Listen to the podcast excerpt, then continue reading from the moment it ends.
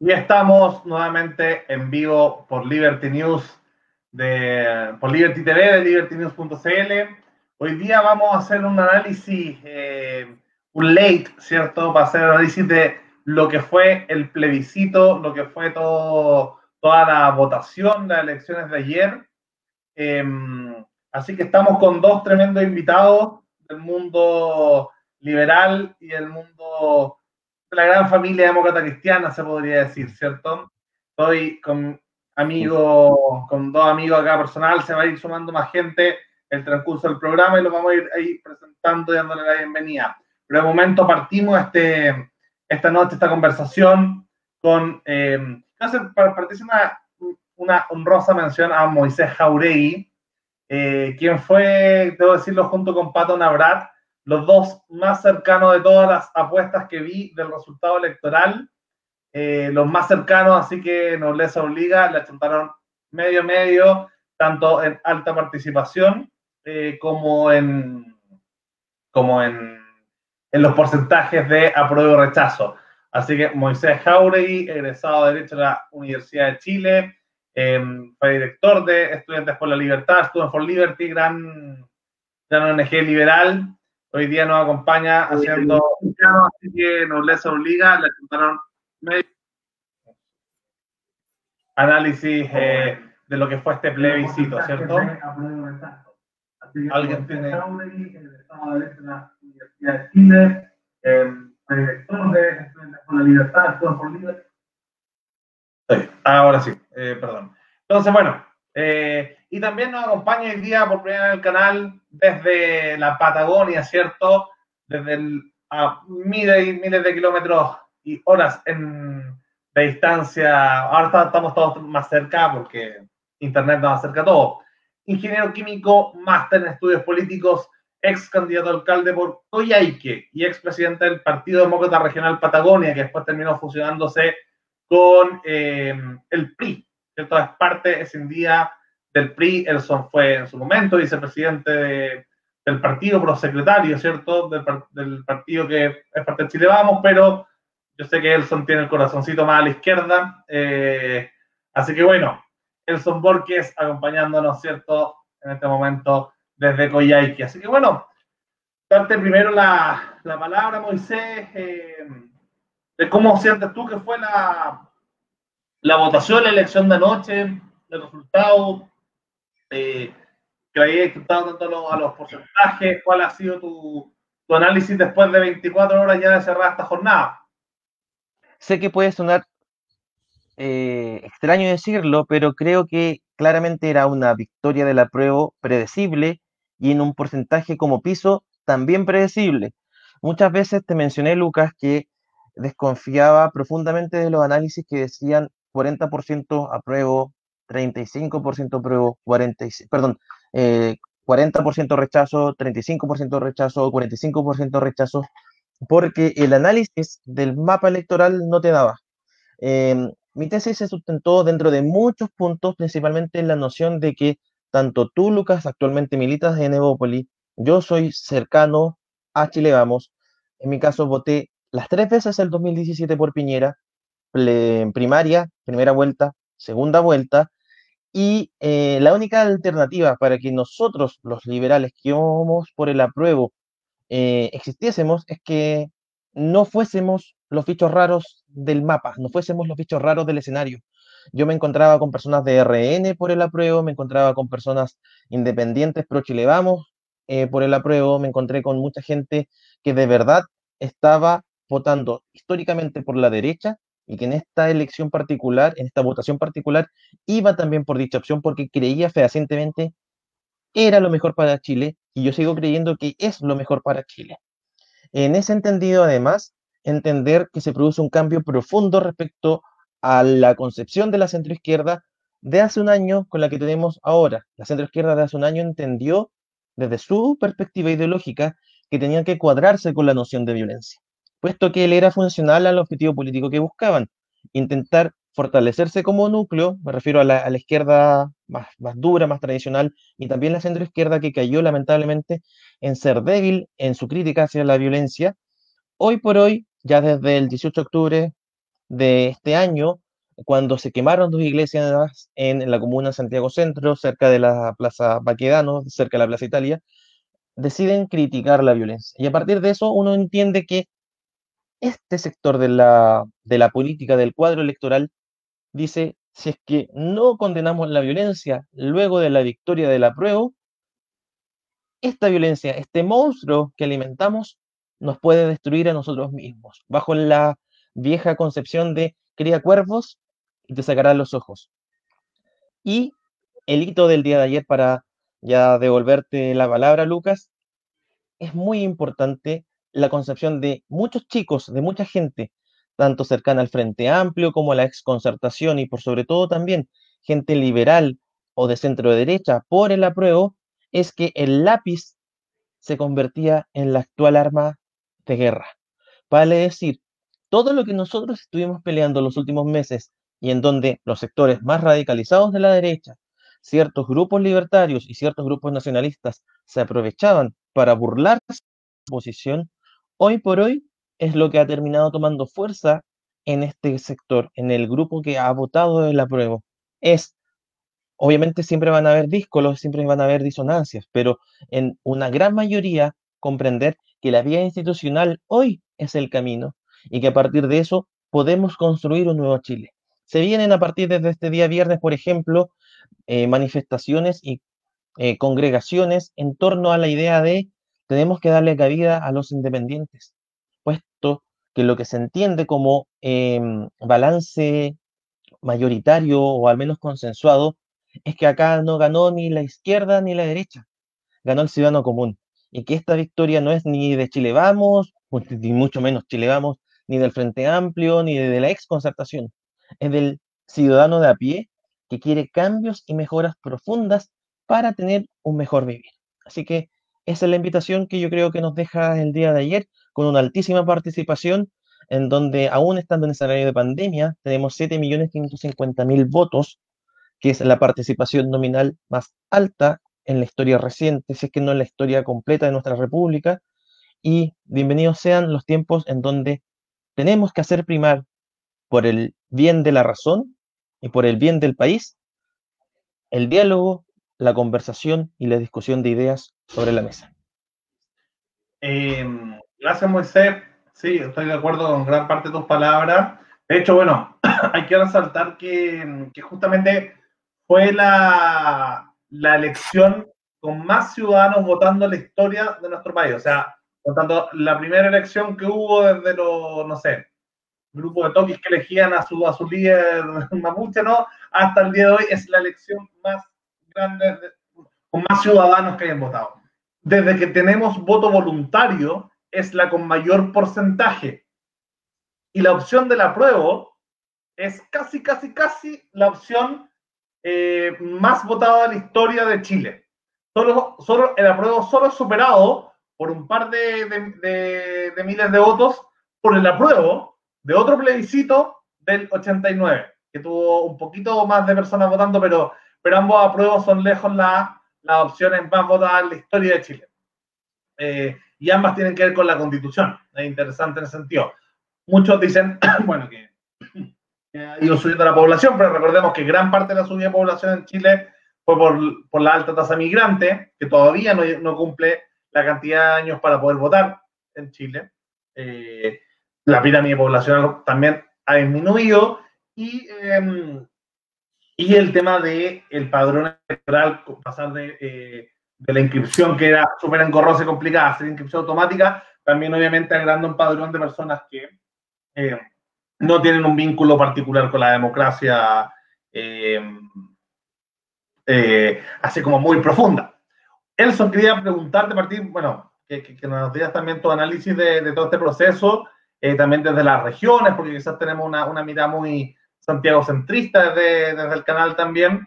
¿Qué opinas tú desde las regiones? Y, y ahí ver si, si se puede debatir también, como dice, el tema de, de los grandes ganadores de, de la jornada de ayer justamente porque los grandes perdedores son obviamente el grupo más cercano al rechazo duro, que fue lo que estaba mal a la derecha Chile Vamos. Chile Vamos se puede partir por la mitad entre, entre, entre, más se puede hablar de liderazgos individuales que pueden celebrar como Lavín, como Felipe Cas, como Sandón, como Desborde, pero evidentemente como coalición no se puede hacer una gran celebración, ¿cierto? Como que toda la coalición estaba por, por este tema. El Frente Amplio y, el, y, la izquierda, el Partido Comunista, no estuvieron desde el principio cuadrados con, eh, con, el, con el tema de, de, hacer un plebiscito, con esta regla de esta forma pero la concertación, la ex nueva mayoría, lo que hoy día se conoce como unidad constituyente, ellos quizás son los que más podrían sacar cuentas alegres porque son, de alguna manera, los que estuvieron cocinando este, este, plebiscito desde el 15 de noviembre y que eh, apoyaron la moción del apruebo en todo momento. Eh, ¿Cuál es tu visión también de, de, quién puede sacar cuentas alegres y, y, cuáles son tus análisis de, de la jornada electoral, Elson? Hola, yo te diría que más que ganadores los partidos, aquí los que ganaron fueron los independientes. El mundo independiente es el que gana. Fíjate que cuando se aprueba que listas de independientes pueden ser candidatos a la constituyente, que ahora va a ser una realidad, eso es notable. Los partidos mantienen su cuota de poder, van a mantener sus eh, porcentajes, sus personas al interior de la, de la convención, pero el mundo independiente es el gran ganador porque se inserta se inserta en un escenario nuevo, se inserta en una institucionalidad y delibera, y delibera haciendo política. Por lo tanto, me parece que el independiente, que puede ser, como dijo Moisés, el ciudadano a pie, pero me parece también que el independiente político. Yo aquí eh, reivindico la política, fíjate, Lucas, Moisés, esta cosa de que los ciudadanos, que el ciudadano a pie, no, esto es política. Eh, las la, ciudades o los países democráticos, las sociedades democráticas eh, tienen que nutrirse de esto. Eh, enhorabuena esta gran participación que sorprendió a casi todos. Eh, da cuenta de que efectivamente somos un país que primero preferimos la democracia por sobre todo, es una bofetada a, a, este lumpen de la violencia, porque la verdad que hay que decirlo, a este grupo que no quiere nada, que no está dispuesto a correr con la institucionalidad, que no está dispuesto tampoco a presentar una propuesta alternativa de otro tipo de gobierno distinto al régimen que tenemos y por lo tanto lo que va a hacer eh, va a seguir en la calle. Por lo tanto, una bofetada eh, que a la vez se transforma en un desafío también porque vamos a tener una tensa calma en un primer momento y luego estos grupos van a, van a seguir van a seguir presionando. Es un volcán que de alguna manera hoy día leía por ahí, es un volcán que está en permanente actividad esta, este proceso de aquí a abril. Entonces, eh, yo te diría que ganador es el mundo independiente, el mundo que participó alguna vez en partidos políticos, el mundo que vio la cocina, el mundo que vio la corruptela al interior de los partidos, el mundo que vivió los lotes, el mundo que vivió que por no tener un apellido pomposo, eh, no pudo participar eh, de los grandes grupos para las grandes listas, el mundo que lo dejaron abajo en una determinada elección, que no le inscribieron la candidatura a concejal, que no le inscribieron la candidatura a diputado en algún minuto, pero que tiene liderazgo, que tiene liderazgo en regiones, que se integró una ONG, que se integró efectivamente una fundación o, o, o participa de un gremio. Ese es el mundo que ganó.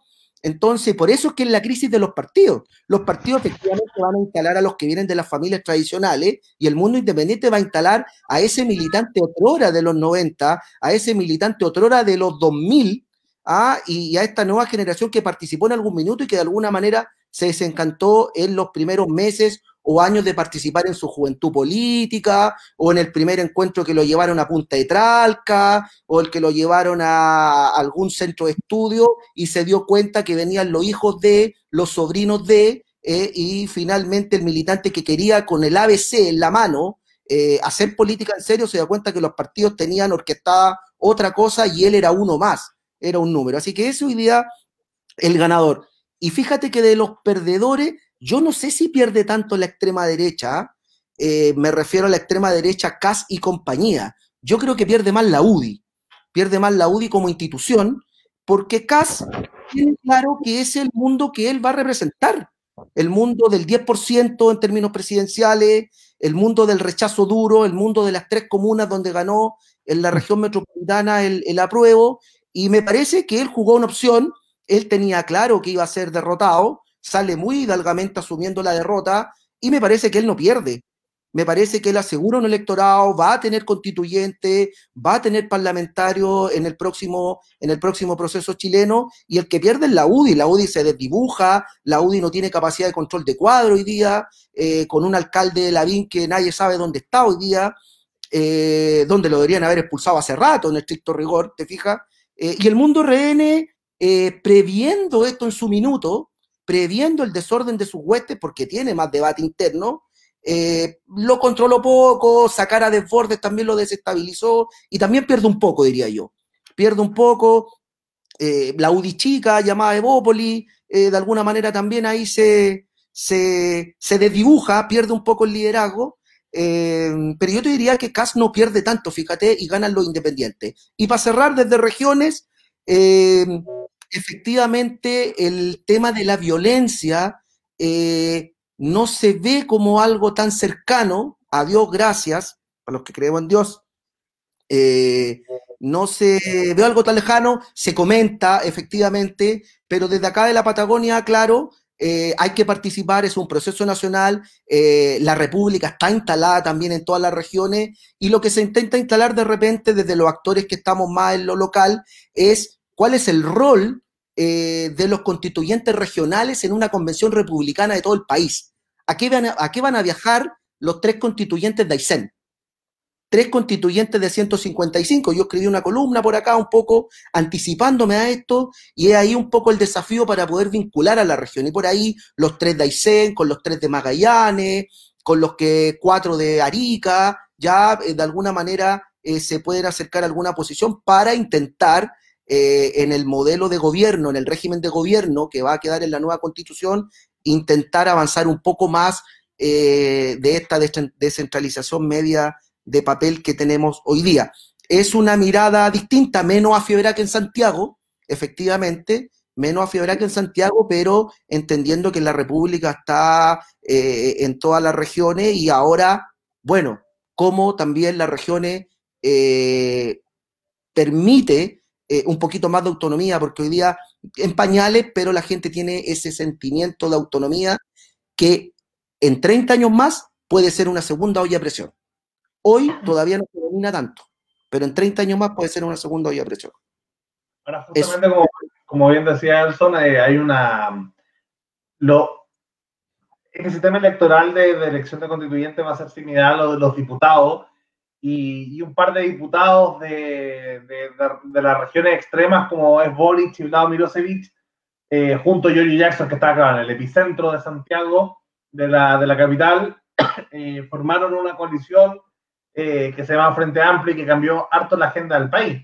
De alguna manera se puede hacer con poquito desde regiones, yo creo que ellos en términos regionales dan harto de, de esperanza en ese sentido.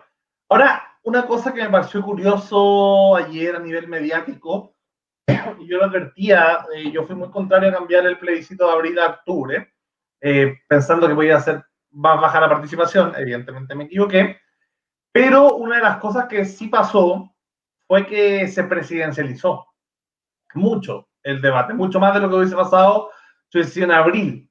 Eh, y es muy probable que las constituyentes la elección de los constituyentes va a estar extremadamente presidencializada, mucho más que se hubiese ocurrido ahora en octubre. Em, y vemos justamente como, como ayer en, casi todos los canales de televisión, cuando se hacía análisis, eh, los grandes voceros del proceso no fue la calle, no fue, no sé, los dirigentes sociales, fueron justamente los candidatos presidenciales. O sea, en Tolerancia Cero que lleva poco de vuelta, tuvieron a Jaude y a Lavín. Eh, en otros canales está, se vio a Marco Enrique, a José Antonio Cast, a, Felipe Cast, a Gabriel Boric, a, Pablo Longueira, pero se veían hombres como de la vieja, no sé si de la vieja política, pero, pero sí pesos pesados que, que podrían haber sido o pueden ser o han sido en algún momento de la historia presidenciales.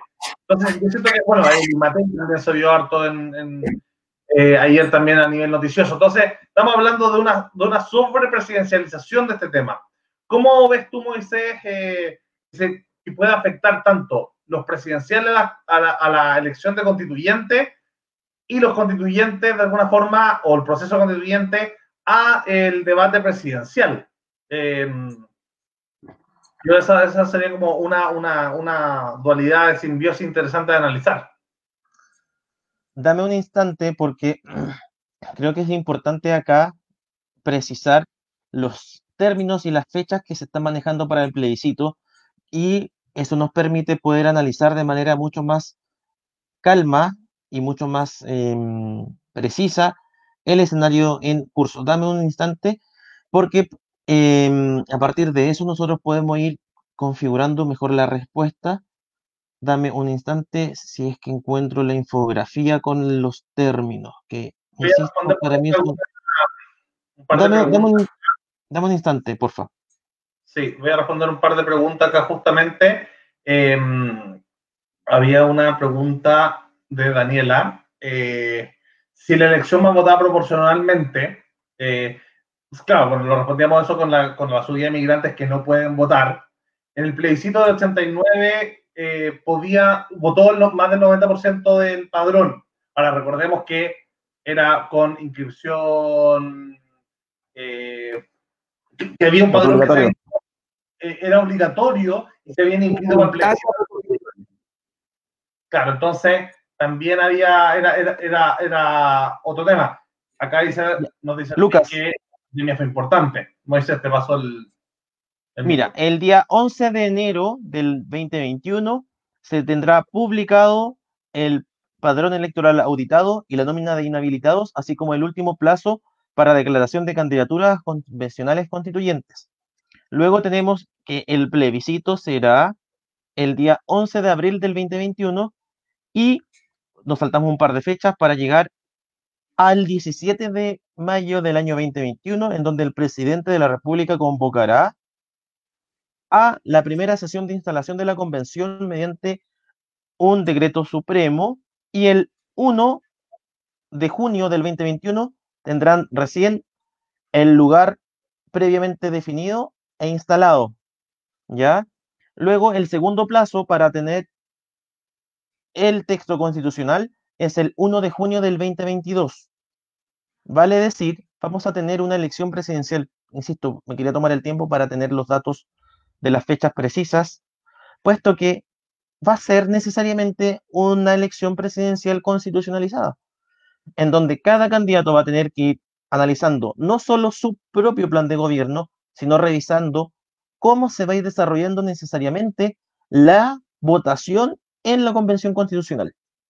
Allí que tengamos, uno, que debatir efectivamente si es que vamos a llevar, ya sea en la izquierda, en la derecha, en el centro, candidatos a una elección primaria. La elección primaria, ¿cuándo va a ser? Va a ser en el primer mes, lo más probable, de instalación de la Convención Constituyente. ¿Te vas a arriesgar? Eh, ¿Cuándo está fijada la elección, la, la primaria? Mayo mayo, junio, generalmente es eh, en ese margen y lo que yo recuerdo de los últimos años ha sido generalmente entre junio tirando para julio. Julio y la inscripción de los candidatos para la primaria presidencial, o sea, ya se tienen que inscribir, es el 3 de mayo. Ya después del 3 de mayo, el lunes 3 de mayo, ya no puede, no puede inscribirse nadie a una primaria presidencial. Es muy probable, como estén las cosas en Chile, vamos, Entonces, la situación que va a haber una primaria de todas maneras se va a arriesgar, por ejemplo, el sector de Bópoli a llevar a Felipe Cast a una primaria y eventualmente, por decir, salir último, restándole toda fuerza de negociación a sus constituyentes al interior de la convención? ¿Se va a arriesgar Renovación Nacional, perdón, se va a arriesgar Renovación Nacional a llevar a Chaguán y no salir siquiera dentro de los dos primeros lugares, puesto que lo más seguro es que tengamos dentro del top, si es que no se incorpora a José Antonio Cast a Matei y a Lavín peleando en la interna, insisto, lo más probable es que tengamos que también analizarse que se va a realizar o no una primaria. Se va a hacer. Porque si, eh, eh, perdón, se va a hacer, pero ¿sabes tú cuál es? Y aquí yo creo que es sumamente importante. ¿Cuál es el riesgo de hacerla para los sectores que no van a quedar en la vanguardia en, los primeros lugares de dicha elección primaria? Es que es, distinto ahí por, por, dos razones. Uno, porque el sector que no hace primarias tiende a tener mucho peor resultado al momento de, las elecciones. Básicamente porque la, posibilidad primaria te da eh, un montón de televisión gratis. ¿Cierto? Te da, te pone en el centro de atención a los candidatos, a los candidatos que están ahí. Segundo, eh, yo lo veo al revés, yo veo más fuerza. O sea, si yo tengo un candidato presidencial asociado a constituyentes, por ejemplo, el Partido Radical decide eh, participar de una primaria de eh, unidad constituyente con José Antonio Gómez, y él tiene ocho constituyentes, la posibilidad de que él hable y ponga el ideario radical sobre la mesa, le da mucha posibilidad a estos candidatos radicales a, de alguna manera, negociar y mostrar que hey, acá no están todos ordenados y bajo, no sé, el paraguas de Heraldo Muñoz. yo te compro, perdón Lucas, yo te compro 100% ese escenario. Y ese escenario es maravilloso cuando tú tienes una elección parlamentaria y una presidencial en donde lo que tú buscas es potenciar a tus candidatos, pero no hay un conocimiento del resultado. Ese escenario que tú dices te funciona perfecto hasta antes del día de la elección. ¿Qué ocurre si ese candidato líder de 8 constituyentes, de 10 o de 15 constituyentes, obtiene en la primaria el último lugar de su conglomerado? ¿Cómo lo dejas parado para lo que sigue?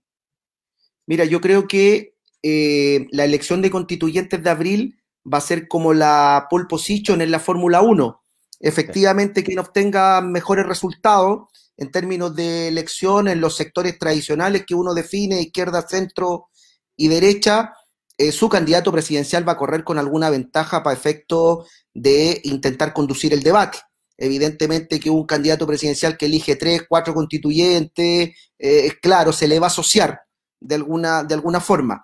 Pero también va a depender mucho lo que señalan ustedes de la forma en cómo va a operar la, la, eh, la convención. Eh, todavía se tiene que aprobar un reglamento, todavía hay mucho detalle respecto de cómo se van a ir aprobando los textos. Si se aprueban por capítulos, si se aprueba la constitución completa, ahí hay un debate importante, porque imagínate que si se va aprobando por parte, los dos tercios se van aplicando, no sé, cada dos semanas, se van aplicando una vez al mes los dos tercios, dependiendo de cómo avancen las comisiones o los capítulos, o efectivamente se va a aplicar los dos tercios en el texto completo, que eso va a ser eh, de alguna manera al menos pasados seis, siete u ocho eh, meses eh, de alguna manera de la convención, porque evidentemente que hay que, que hay que trabajar mucho antes. Entonces, va a depender eso, lo vamos a ver viendo de aquí a abril. Ahora la presidencial no va a perder ritmo, no va a perder efervescencia. Es el próximo presidente que va a gobernar con las nuevas reglas hay ciertos consensos básicos, se va eh, eh, de alguna manera eh, el sistema va a tender a tener ciertos conceptos básicos, la soberanía, la libertad de las personas, o sea, tampoco hay que pasarse películas, que aquí va a haber una convención constituyente que va a barrer con cierta eh, eh, eh, convenciones que están asentadas en las democracias occidentales, no. Por lo tanto, ahí los presidenciables van a tener un piso para seguir avanzando, le irán a poner un matiz u otro en función de también cómo debata la convención. Y aquí yo tengo como una, una duda y una opinión me parece que de repente la convención constituyente va a abordar un carácter bien técnico. Yo no sé si van a tener voceros, si va a haber un presidente de comisión, un presidente de la convención, o de alguna manera ellos van a ir a hacer lo que tienen que hacer de una manera eh, eh, eh, más bien alejada de la, de la contingencia, todo eso es parte de un reglamento que tengan que aprobar internamente, porque aquí no se trata de que brillen, no se trata de que sean los voceros invitados a tolerancia cero, invitamos al constituyente Juan Pérez para que diga cómo están, y, versus a otro. Entonces, el país sigue su marcha, hay un parlamento, hay un sistema de elecciones que va a correr como señalan ustedes, y la convención también tendrá que saber ocupar su espacio en ese, eh, en ese andamiaje político, porque de otra manera va a darle la razón a los agoreros que señalan que la convención de alguna manera se va a poner por encima de todo. Y eso no va a ser así. También un Elson, yo creo que una de las cosas que es importante también tener claro que dado el carácter excepcionalísimo del proceso que estamos viviendo, de partida, insisto, es el proceso electoral, eh, el proceso como tal, eh, más extraordinario en la historia republicana, puesto que jamás hemos vivido uno de estas características. Vamos a ser el primer eh, Congreso constitucional paritario en el mundo. Eh, a diferencia de lo que eran elecciones anteriores de carácter presidencial, en donde eh, los candidatos marcaban la pauta y marcaban el devenir de la política contingente, ahora va a ser al revés. Los candidatos van a tener que necesariamente estar mirando el proceso constituyente porque por su valor histórico eh, tienen que estar en función de esto. Y yo creo que allí Lavín también entiende el proceso y por eso también ha tenido la decisión bastante, corajuda de ir por el apruebo en un sector en donde si no estuviese la derecha en la posición en que se encuentra, debió haber sido destituido del Tribunal Supremo por las características, por la posición ideológica que tomó, pero resulta que eh, se declara socialdemócrata y Jacqueline Van Rieselberghe al día siguiente, en vez de salir a criticarlo, lo que hace es decir, somos un partido que permite la tolerancia y la coexistencia de diversas visiones. O sea, es entender el peso de Joaquín Lavín, pero un Lavín que entiende que él no va a llevar la batuta del proceso ideológico que viene, sino que está a la marcha de aquello que se va desenvolviendo. Eh, negar ese punto creo que es sumamente complejo porque el proceso es único y no da para otra interpretación, a mi humilde entender.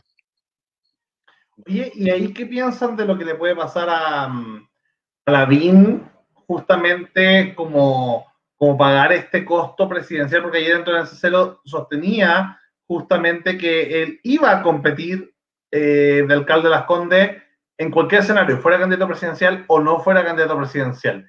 Em, o sea, iba sí o sí. Y en Las Condes, su comuna, el apruebo sacó un 43% y, y Lavín quedó muy asociada a la figura del apruebo y Las Condes quedó muy asociada como la comuna más importante en Chile de, de los rechazistas. Y el vocero o uno de los líderes del mundo del rechazo eh, fue Gonzalo de la Carrera que hoy día en la mañana lanzó su, su candidatura a alcalde, la confirma, deja atrás el rechazo y se suma y probablemente sume todo lo que fue esta épica del rechazo que no salió de las Condes de alguna manera y se mostró con, con los datos, eh, pero las Condes podría llegar a herir a, a Lavín y un Lavín que pierde la elección municipal eh, a seis meses, siete meses de la elección presidencial es probablemente un Lavín muerto. Y hemos visto a Lavín caer tantas veces en la, encuesta de la alcaldía contra, contra Alessandri, en la senatorial contra Chaguán, que eran personajes que no estaban a la altura de un personaje nacional como lo era Lavín, eh, y perdió. O sea, eh, tiene experiencia en equivocarse. ¿De alguna forma sienten que esto le podría afectar la figura de, de Joaquín Lavín? Mira, tiene experiencia también en caminar por la cornisa. Yo creo que las apuestas de Lavín los, últimos, años han sido en ese sentido siempre arriesgadas.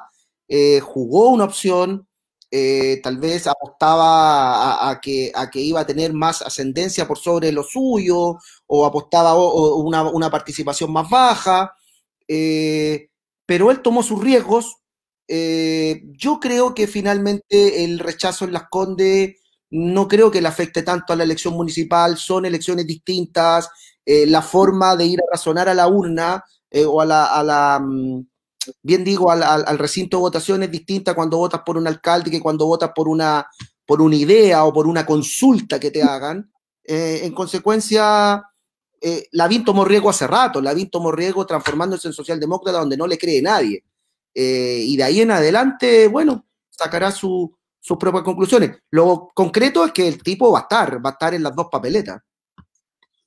Es importante tener presente, además, estoy buscando la información electoral, que contrario a lo que se podría haber supuesto previamente, el rechazo en las Condes tiene un 55.75 y la prueba un 44.25 en un distrito en donde todos los diputados son de Chile Vamos, excepto uno es el distrito en donde eh, la derecha tiene, ¿cuántos?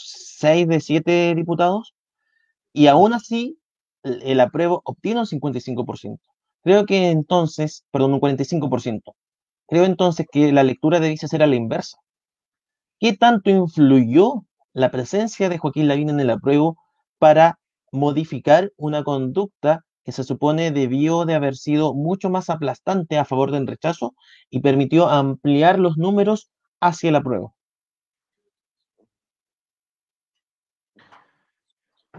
Sí, es una, es una, es una buena pregunta.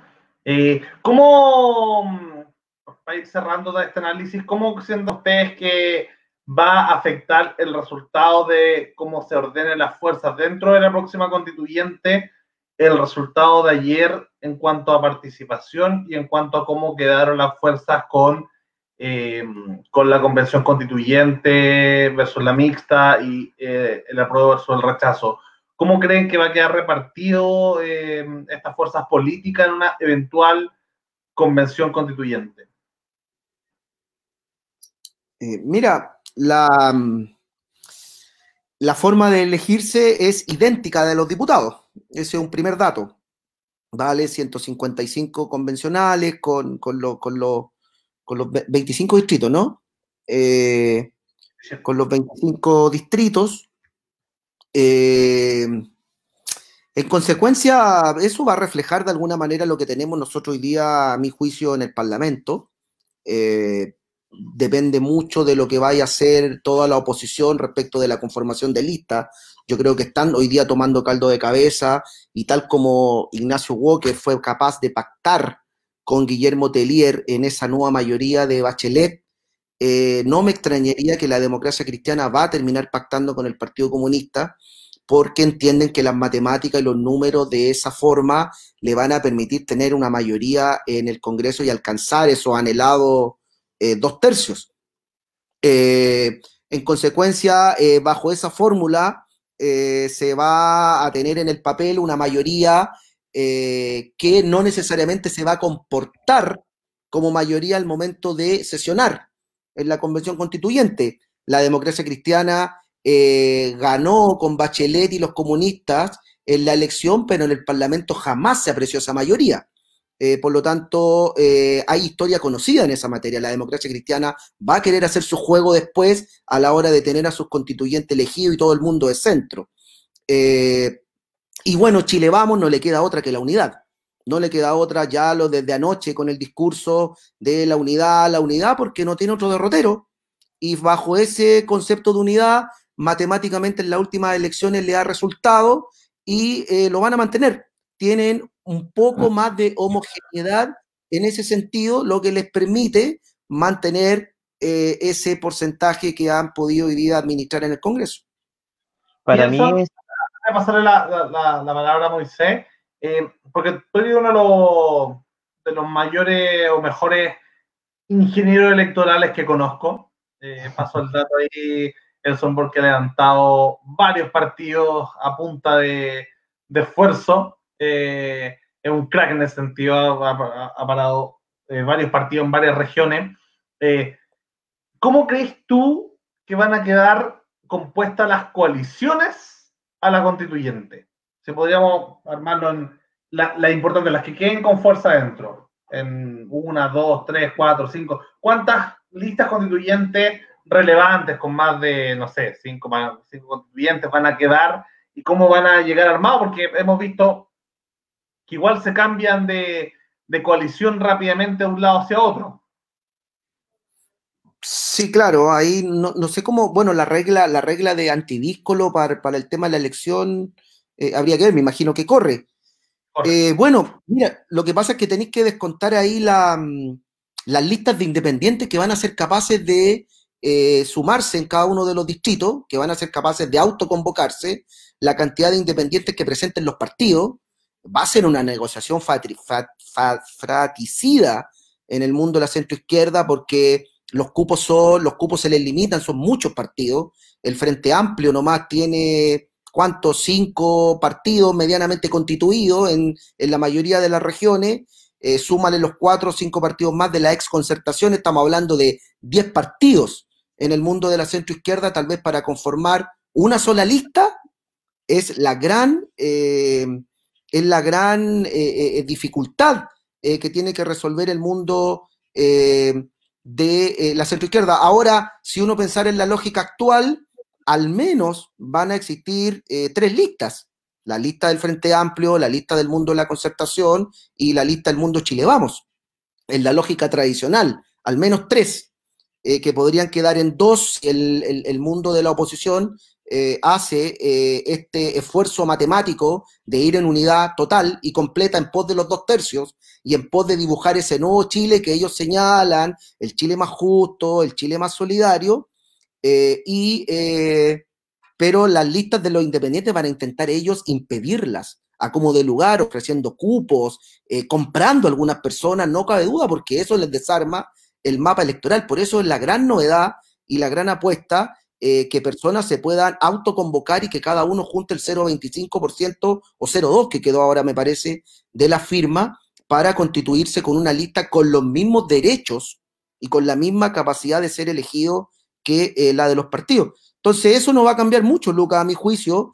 Eh, el factor CAS, tal vez me faltó mencionar.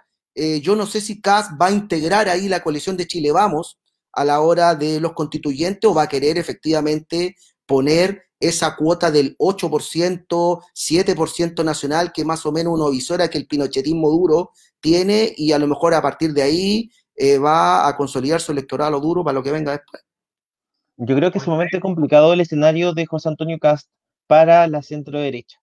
Es lógico que el voto de Partido Republicano no es un voto que esté dispuesto a negociar. Es un voto que lisa y llanamente quiere convertir la constituyente en su propio muro de Berlín, en donde eh, no puede franquear ninguna idea que signifique moverse un milímetro siquiera hacia la izquierda. Cuando esa es la actitud, es sumamente complejo ser capaces como coalición, Chile vamos como coalición gobernante, que busca crear una derecha que no sea cavernaria, tesis que tomó Sebastián Piñera en, último término, la idea de construir una derecha que sea, una centro derecha que sea moderna, que tenga amplitud de criterios, que, que mire hacia el futuro, no puede hacer un pacto electoral con un grupo político que no va a estar en la misma disposición que ellos.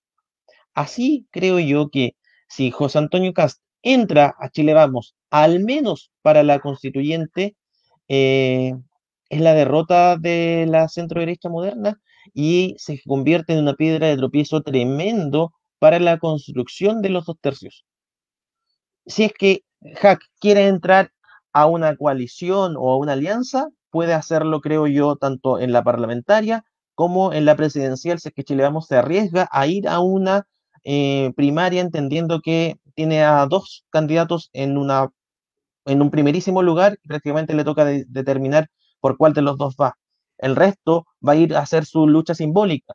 Pero vuelvo al punto, si Hack entra, te desarma la estructura de la creación de los diálogos y obviamente a partir de eso, ¿qué es lo que seguirá? Utilizamos los votos de hack para conformar las listas, ya, obtuvieron dos, tres, ya, supongamos que no pasan de eso, cosa que yo creo va a ser así, a lo más van a tener tres, en un plano súper hipotético, porque no da por la configuración, porque no tienen candidatos fuertes, porque los votos jóvenes lo están haciendo con gente que de verdad no entiende de política y acá se van a venir discusiones duras. Entendamos que el sector, por ejemplo, de Chile Vamos, puede terminar enviando a un, em, la raíz mate, va a terminar enviando a los mejores constitucionalistas del país. ¿Y a quién va a estar enviando el Partido Republicano? Podría enviar a Constanza Juve, podría enviar a una Vanessa Kaiser, pero en el ala joven, ¿a quién va a enviar? ¿A un Rodrigo Pulgar, cripto? ¿A debatir conceptos constitucionales? Ahí definitivamente su estrategia, luchando con supongamos, en una misma, en un mismo distrito con un Cristóbal Belolio, o sea, en verdad es imposible que salgan electos. Entonces, ahí también es necesario hacer esa precisión. Pero por sobre todo comprender que si entra eh, José Antonio con su voto al interior de una lista para constituyentes, si le damos desea generar el dos tercios, la única opción que tiene es traicionarlos una vez que ya ingresan porque no van a poder sentarse con ellos, dado que su lógica va a ser de obstrucción. Como diantres construyes una opción que se siente efectivamente, perdón que sea reiterativo en este punto, a transar, ya mira, el Banco Central es autónomo, eso nosotros no lo, no lo cedemos. ¿Qué queremos a cambio? Mire, necesitamos la, no sé, eh, más independencia a, a las regiones tender hacia una regionaliza, hacia una eh, federalización. Ya, ¿qué tanto? ¿Cómo vamos? ¿Cómo manejamos? El ir, el subir. Pero Hack No, como yo siempre muestro en la Constitución, me gusta como ejercicio democrático. Hasta aquí no nos movemos. ¿Se puede construir una coalición, una lista coherente con ellos adentro? ¿Qué tanto puede sumar ese voto respecto a lo que finalmente puede terminar perjudicando en la creación de un relato cuando vamos a tener a Evópoli, a Renovación Nacional diciendo necesitamos sentarnos a discutir y a negociar? Lo dejo sobre la mesa. Sí, buenas reflexiones. Eh, yo, una última pregunta para cada uno sobre la izquierda. Hemos hablado harto de la derecha hoy día. Elson, eh, voy a hacer las dos preguntas al tiro. A Elson, el, el rol del Partido Comunista, que ha sido la piedra en el zapato, eh, y a ver, y que el, Partido Socialista sobre todo haya dejado de querer negociar con el Partido Comunista fue una forma de establecer diálogos nuevamente con el mundo de la AEC. Perdón, dale, dale. Y el Partido Liberal de alguna forma también tiene amenazado salirse del Frente Amplio si es que integran al Partido Comunista al Frente Amplio, que es lo que quieren gente como por ejemplo comunes, eh, que otros los partidos del Frente Amplio. Y a Moisés eh, la pregunta sobre cómo creen que se van a desarrollar las listas eh, en la izquierda, un poco haciendo el espejo con Elson. Pero primero partamos con Elson. O sea, yo creo que Vlado, desde el primer minuto, Vlado Mirose y el Partido Liberal ha eh, querido marcar que él es el centro dentro del Frente Amplio y ha ganado varias luchas internas políticas con ese punto, ha moderado el Frente Amplio en muchos aspectos eso le ha dado dividendos electorales a, Hablado y al Partido Liberal, y por lo tanto eso le ha hecho bien también a la, coalición, a lo, que ellos, a lo que ellos hacen. Me parece que él va a seguir empujando a aquello. Y lo del Partido Comunista es un poco errático porque de alguna manera se sitúa al medio entre lo de la nueva mayoría eh, o la ex nueva mayoría y, el Frente Amplio, y les sale un candidato como del sombrero de mago, un candidato presidencial hoy día como Daniel Jado y ellos van a, van a la presidencial. A ellos hoy día el resto, ¿cómo se ponen de acuerdo? Nosotros tenemos el candidato presidencial que marca la encuesta y ellos van a apostar a la lógica que es antigua, que decir, bueno, mira, esto se ordena de arriba para abajo, de un candidato presidencial, el que tiene marca y para abajo ustedes se ordenan porque quieren cargo, quieren ganar el gobierno, quieren el poder, aquí está. Y esto es lo que nosotros presentamos y bajo esta lógica negociamos. Por lo tanto, eso es lo que hoy día el Partido Comunista eh, lo hace en la interna, lo que molesta al mundo de la concertación, eh, a los muchachos, a los cabros del Frente Amplio, de alguna manera, algunos le, le hace bien, tienen buena onda, otros no. En consecuencia, el Partido Comunista va a seguir su elemento de negociación con, su, con la candidatura presidencial de Jadwe, disfraz ahora el apruebo y el nuevo Chile, por supuesto, porque todos estamos con el manto y con el licor del triunfo y todo eso, y eso está bien, lo hace, pero todo el mundo sabe que el Partido Comunista no estuvo por eso, el Partido Comunista maneja ciertos gremios, el Partido Comunista hace su jugada también por fuera del sistema institucional, y eso existe, eso está, es parte del juego, ellos están adentro hoy día con un candidato presidencial que marca, y en consecuencia ven una oportunidad histórica y no se van a salir de esa. Eh, por lo tanto, eh, no van a estar tan ordenados en eh, sentarse eh, en la lógica eh, de subyugar lo que es su candidatura presidencial. Entonces, cuando les digan, ya, pero esto no lo presidencialicemos, ellos no van a querer, van a seguir presidencializándolo. Y el mundo de la ADC o el mundo de la concertación, el mundo PS, hace rato que de alguna manera es un mundo es un mundo relativamente socialdemócrata hace rato, es más responsable, es un partido socialista que aprendió de toda su historia, y en consecuencia entiende que el eje para volver al poder es con el centro, porque eh, de alguna manera el Frente Amplio les comió la color, el Frente Amplio les comió el espacio de izquierda, eh, y lo que les queda ahora es mostrarse como el partido eh, de alguna manera de la estabilidad, de la seriedad, el partido que genera los cambios de, manera, de manera gradual con el mundo del, del social cristianismo, que es lo que históricamente les dio les dio la preponderancia que tienen. Entonces, con, con el romanticismo de ser el partido de izquierda más grande, más institucional, efectivamente con dos presidentes de la República, pero hoy día con la responsabilidad de ser los conductores de una articulación del mundo de la izquierda, porque hoy día los cabros del Frente Amplio, eh, la verdad es que están ahí, ganaron diputaciones, pero yo no sé si van a renovar todas las diputaciones el día de mañana, si son cabros que están echando a perder bastante de lo que, de lo que generaron en, el 2017. Para mí es importante entender que al menos lo creo la izquierda y la centroizquierda es imposible vaya cuestionada en una lista. Y no tiene tanto que ver con el deseo eterno del Frente Amplio de fraccionarse y de fraccionarse, sino porque son dos proyectos políticos totalmente distintos. Em, la derecha quizás en los últimos años nos acostumbraba a ir en listas de unidad, totalmente de unidad, y la izquierda fraccionada en un grupito y en otro grupito y en otro grupito. Eh, no veo aún, por ejemplo, José Miguel Insulza contento de pactar con un partido comunista ni con un frente amplio porque entiende las implicancias ideológicas que están detrás. Em, yo apuesto por al menos dos listas, si es que no tres, y allí podríamos tener claramente a la exconcertación y al frente amplio. El tema es cómo se van a estructurar estos grupos que están deambulando. ¿Hacia dónde va a ir la democracia cristiana? en su pacto con Ciudadanos, hacia dónde va a ir el PRO finalmente y cómo esto va a ir moldeando.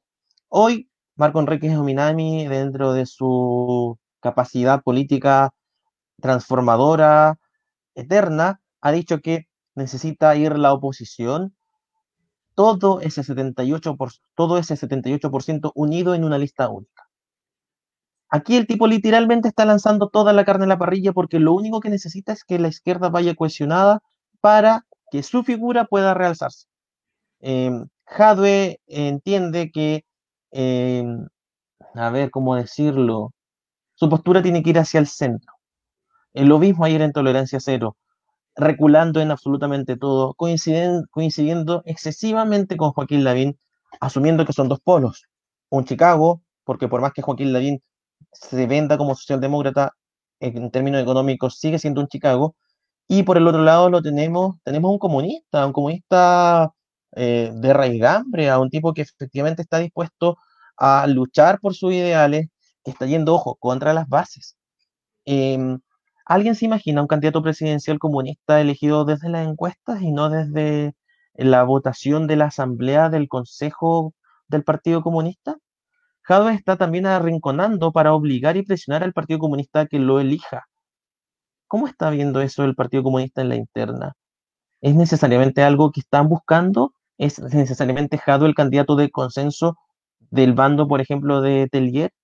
Entonces, si aún tenemos toda esa discrepancia interna dentro de los partidos, a diferencia de un Chile que entiende que tiene que necesariamente unirse, eh, yo apostaría por al menos dos o tres listas, si es que no más es imposible que la centroizquierda y la izquierda vaya cohesionada. Y eso es un punto favorable a Chile Vamos, entendiendo también que eh, va a ir también muy probablemente fraccionada porque no va a incorporar a Partido Republicano. Si es que Bópoli ya ha puesto el grito en el cielo, ahora lo va a hacer con más razón, entendiendo el paupérrimo resultado del rechazo. son Sí, no, salvo que entiendan el proceso, coincido, pero salvo que entiendan el proceso histórico eh, que tú lo mencionaste también, Moisés, de que esto es inédito, que es el escribir una nueva constitución, me refiero a la, izquierda, a la oposición, salvo que lo entiendan, lo podrían hacer por vez única y entendiendo la bofetada que eh, la participación eh, de este plebiscito les dio a los partidos y lo, lo muy atrás que lo dejaron. Salvo que entiendan eso, hay distritos donde unos partidos son más fuertes, la democracia cristiana es decir, saca la cuenta, bueno, mira, yo quiero 13, yo quiero 15 mi proporción a diputados, yo quiero esto, el, Frente Amplio dirá, bueno, mira, yo quiero 18, mi proporción a diputados, y, salvo, o sea, van a tomar el mapa, lo van a poner en una mesa, ese ejercicio lo van a hacer, puede que no lleguen a, no lleguen acuerdo, pero van a poner el mapa en una mesa y van a decir, bueno, ¿dónde yo soy más fuerte? ¿Dónde tú eres más fuerte? Y cuidemos la proporcionalidad de la Cámara y sobre eso tratemos de ponernos de acuerdo, porque esta cuestión lo exige. Luego adentro, efectivamente, las coaliciones van a ser distintas. No cabe duda que la democracia cristiana va a terminar conversando y acordando con los constituyentes de Renovación Nacional. No cabe ninguna duda de eso. Otra cosa es cuando entren, pero en el sistema de entrada es posible la lista única. Es eh. posible porque matemáticamente eh, es lo mejor para ellos. El tema mío es si van a estar en, la capacidad de controlar el ímpetu del resultado aplastante, asumirlo como parte también de la derecha necesariamente y transar la existencia de mundos totalmente opuestos dentro de un propio bando. Em, como yo siempre lo menciono, no es lo mismo un Boric que un Agiles en cuanto a su estrategia política, aun cuando estaban dentro del Frente Amplio, y hacerla coincidir eh, con una democracia cristiana que asume cada vez que entra a un pacto electoral con el Partido Comunista, lo único que hace es perder y disminuir fuerza. No sé si estén tan a la altura entendiendo que eh, van a haber pilares ideológicos que van a necesariamente tener que transar. Y como bien dice Elson, a la democracia cristiana le es más cómodo hoy sentarse a negociar con Renovación Nacional, asumiendo la diversidad ideológica que tiene, que hacerlo con, eh, no sé, el sector del Partido Humanista de Pamela Giles. Yo creo que también hay, un tema que analizar ahí, que, que, es que gran parte no solamente es a qué constituyentes van a elegir, sino también qué campaña van a hacer. Porque de alguna forma, tanto el Frente Amplio como el Partido Comunista, y me imagino que ciertos sectores de la concertación también, tienen que pagar cuotas, por así decirlo, eh, al mundo independiente, al mundo social, al mundo de la ONG y a todo un mundo con el que se comprometieron desde el estallido social en adelante y en el fondo lo pueden cuotear eh, en una sola lista porque, porque no van a poder responder de alguna forma a, a, todos los que, le dicen, oye, ustedes son los mismos de siempre. O sea, si van a una lista muy acotada de la DC, hasta el Partido Comunista pasando por el PRO, el Frente Amplio y toda la izquierda, Pamela Giles, y, todo ese mundo, al final van a quedar tipo em, que, que, no van a, o sea, van a quedar mucho, las, todas las señoras Juanita y todas las feministas y todas las, no sé, los, animalistas van a quedar muy fuera de la lista, van a quedar eh, enojados, ¿cachai? Entonces, hay que devolver demasiado favor a los movimientos sociales. Claro, no les cuadra la caja con los movimientos sociales.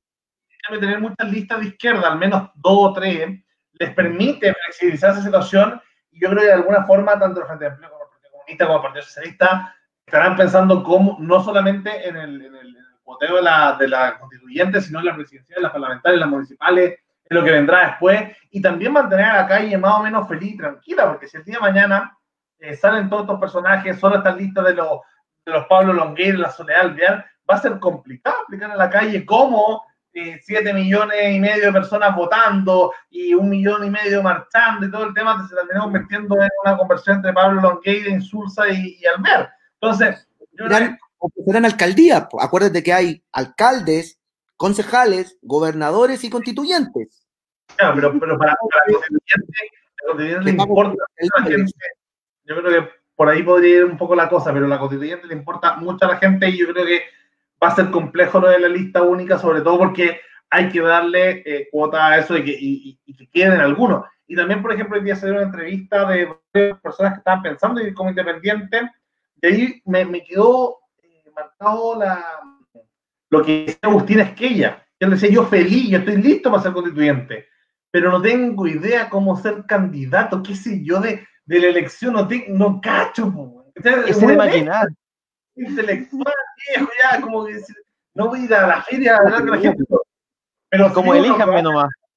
Pero, pero, es de la honestidad, o sea, realmente sería el absoluto por dignidad es elegido. Claro, o sea, yo creo que sería uno de los tres mejores constituyentes que podría tener esta nueva constitución, pero probablemente como candidato se le tira, no sé, un Bernardo Lamas se le va y sacaría la cresta, ¿está O, o da lo mismo. Entonces, es complicado. Ya, chicos, Lucas, antes de cerrar, creo que es importante también tener presente cómo se configura una lista. Cuando tú configuras una lista bajo el sistema de Hunt, tienes que estar dispuesto a que, por ejemplo, tú siendo UDI, termines eh, permitiendo el arrastre de un candidato de RN por la configuración de los subpactos. ¿De qué forma se van a armar entendiendo que bajo esa lógica un comunista podría terminar arrastrando a un demócrata cristiano liberal por este sistema, o sea, permitiendo la, coexistencia, o una Pamela Giles siendo arrastrada por el voto de un candidato fuerte de ciudadanos en un distrito en particular. Cuando tú entiendes esa lógica y la quieres llevar a ya, se nos pasó em, la emoción de la elección, se nos pasó la emoción del día, tenemos que ir al día siguiente ¿Cómo, cómo, ante las bases? porque ya generó ese problema, por ejemplo, al interior de Chile Vamos, bajo determinados arrastres. Imagínate en una elección en donde el espectro electoral es mucho más amplio y se pueden dar aberraciones ideológicas como las que mencioné.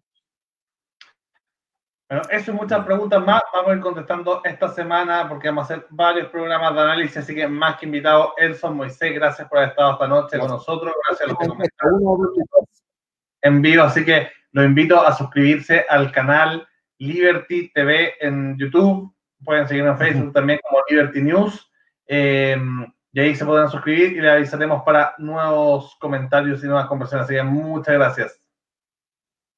Saludos. Muchas gracias.